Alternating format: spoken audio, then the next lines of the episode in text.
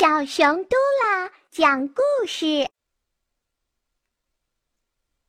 小熊骑车，呼啦啦啦啦，我来啦！小熊骑着爸爸新买的脚踏车，高兴的在林间路边玩耍。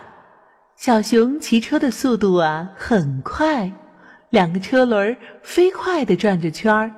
路边的大树、小树都飞快地朝后面退去。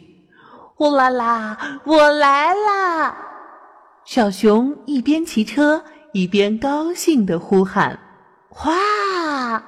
小熊的车撞坏了小公鸡家的竹篱笆。哎呦，这可是我花了十天功夫才围成的竹篱笆，你一下子就给撞坏了。小公鸡生气地说：“可是小熊啊，没听见小公鸡的话，它继续骑着车飞奔。呼啦啦，我来了！”小熊一边骑车一边高兴地呼喊：“哗！”小熊的车撞翻了小猴的西瓜篓，又大又圆的西瓜滚到山坡下去了。哎呦，我的西瓜！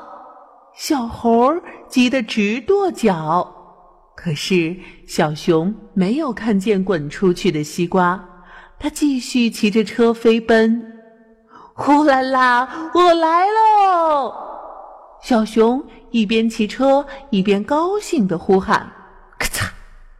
小熊的车撞上路边的树杈了，车轮被撞得瘪气了。小熊摔到了地上，好半天爬不起来。小熊的爸爸闻讯赶来，不仅责备小熊不该撞小公鸡家的篱笆和小猴的西瓜车，还严厉批评了小熊：骑车一定要注意安全，不能骑得太快。小朋友们，小熊的故事给你们什么启示呢？